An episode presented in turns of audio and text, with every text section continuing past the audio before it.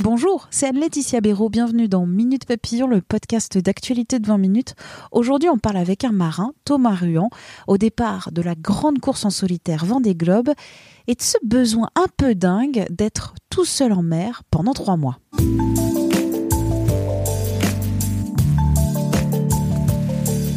Seul face à la mer, la masse liquide, l'horizon, quelques cétacés, quelques oiseaux filant autour du monde, le plus vite possible. C'est ce que va vivre Thomas Ruan. Le marin prend le départ ce dimanche du Vendée Globe, la plus grande course à la voile autour du monde. C'est une course en solitaire, il n'y a pas d'escale, il n'y a pas d'assistance. Seul sur son monocoque pendant environ trois mois. Comment choisit-on de s'extraire de l'humanité pour aller conquérir cet Everest des mers? L'équipe, la famille, ce sera seulement au bout du fil, au bout de la caméra. J'ai commencé l'entretien avec Thomas Ruan en lui disant que la solitude en mer, pour moi, c'était la définition même du cauchemar. C'était pas très fin, c'était pas trop dans les manières de commencer une interview, mais c'était explicite. Et voilà ce qu'il m'a répondu. Je pense que sur ce sujet-là, on est, on est tous un peu différents. Moi, c'est au contraire ce que je vais chercher.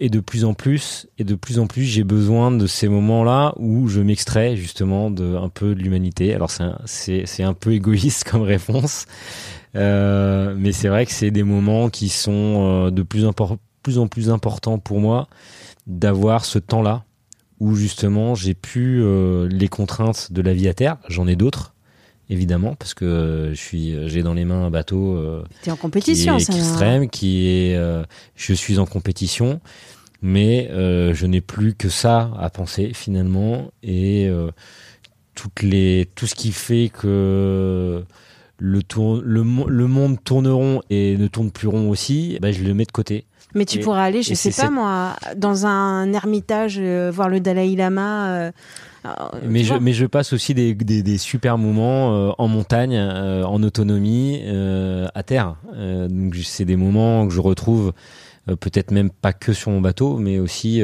dans d'autres dans d'autres situations.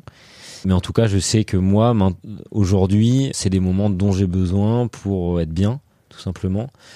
Et euh, alors c'est des moments où je m'extrais un petit peu de, pour reprendre tes termes, de l'humanité. Mais euh, j'ai aussi besoin euh, que ces moments-là se fassent. alors c'est un ensemble de choses. Il y a, il y a ce, ce, ce, côté un peu égoïste où on, où on laisse tout ce qui se passe à terre. Et puis c'est aussi une grande compétition et une confrontation, euh, voilà. Et, je je pourrais pas faire un tour du monde comme ça à la voile juste pour faire un tour du monde à la voile.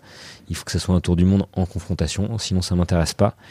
Et voilà, donc c'est l'ensemble de, de, tout ça qui fait que voilà, je j'arrive à passer ce temps-là euh, au large euh, moi, c'est du tout simplement du temps qui me fait du bien. Et, Alors, ça peut te faire du bien, mais si tu es tout seul sur ton bateau euh, pendant euh, minimum deux mois et demi, minimum 74 jours, en, moyenne plutôt 80, voire mm. plus, de passer de l'écharde dans le pouce à l'arrachage de bras parce que le mât a déboîté en passant par la gangrène de la jambe. Comment on fait de se dire ah ben je suis tout seul, je suis vraiment tout seul et si j'ai une merde, j'ai vraiment une énorme merde. Alors, ce qui est sûr, c'est qu'on part pas du jour au lendemain. Euh, moi, ça fait 15 ans que je fais ça, et ça fait finalement 15 ans que je prépare ce, cette épreuve, ce, cet événement Vendée Globe, qui est un peu le l'Everest pour les marins solitaires. Euh, on, est formé, euh, on parlait de l'arrachage de bras, euh, j'ai de la morphine à bord, par exemple. Toujours utile. il faut, il faut savoir l'utiliser. On a, on a, on peut se faire des, bonnes soirées à bord du bateau. Euh, non, il y a une pharmacie très complète. On est formé pour pouvoir l'utiliser, donc une formation médicale assez poussée. On a, j'ai fait des stages de survie et. T'as l'appendicite, tu peux te, t'enlever l'appendicite. Bien sûr que non? Après, mon appendicite, elle est retirée, donc tout va bien. Euh, mais on, est formé pour ça. On a un contact euh, qui peut être euh, très régulier avec la Terre. Et en cas de souci, bah, on se déroute et puis on rentre. Quoi. Alors après, ça dépend où on se trouve. Hein. Quand on est dans le milieu du Pacifique au point Nemo, on n'est pas, pas à la maison tout de suite. Mais voilà, enfin en tout cas, on, est préparé. On parle pas, on part pas la fleur au fusil. On, sait ce qui peut nous arriver et ce qui nous attend. On a plein de moyens à bord pour gérer toutes sortes de situations. Certainement pas toutes. Mais euh, voilà, en tout cas, on, se prépare. Mais t'as peur ou t'as pas peur? Bah, il y a une appréhension euh, qui va monter tout doucement et, un peu de stress, un peu de pression euh, avant le départ. Mais une fois que je suis en mer et que le départ est pris, euh, c'est que c'est c'est beaucoup de plaisir et tous ces trucs là, on voilà, on, on y pense moins quoi. Une fois qu'on est dans le jeu et dans le match, dans des globes, on, on déroule la partition et puis. D'accord. Donc seul face aux éléments, tu disais, vous vous considériez plus aujourd'hui les marins euh, d'aujourd'hui en compétition comme des ingénieurs sportifs plutôt que comme des défricheurs d'océan euh, à l'époque euh, de Tabarly. Est-ce qu'il y a encore toujours la poésie de, de l'océan quand on est au fin fond des, je sais pas moi, 48e hurlant, se dire je suis face aux événements et à la nature face à moi ou, ou finalement non, j'ai mon truc de GPS, il faut que je sois, je sais pas moi, 40 bah, Il y a les deux, il y a les deux. C'est, c'est, on est, je suis pas moitessier je sais que mon tour du monde, euh, je vais pas euh, arrêter la course pour euh, continuer à naviguer et me retrouver dans les îles. C'est pas le, ça sera pas le sujet pour moi. Et si, il y a, toujours ce, côté, et heureusement d'ailleurs, mais il y a toujours les étoiles les cétacés, les, dauphins et les albatros sont toujours là. Les houles euh, avec des périodes immenses et, et voilà, c'est toujours aussi euh, magique et magnifique. Donc euh, non, ces moments-là, ils, sont là, hein, mais ils sont là, voilà, tout en gardant toujours la compétition, évidemment.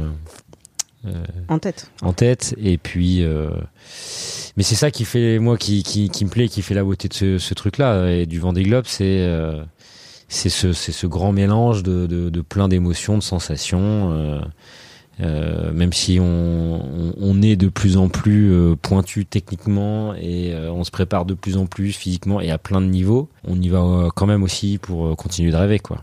Merci à Thomas Ruan pour cet entretien. Minute Papillon, c'est le podcast d'actualité de 20 minutes. Vous pouvez le retrouver sur toutes les applis et les plateformes d'écoute en ligne, que ce soit par exemple, par exemple Apple Podcast, Google Podcast, Spotify, Deezer, Acast, Podcast Addict et j'en oublie beaucoup, beaucoup.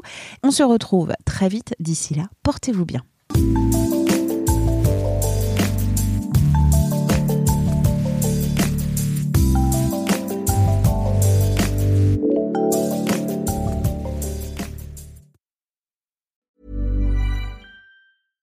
Even when we're on a budget, we still deserve nice things.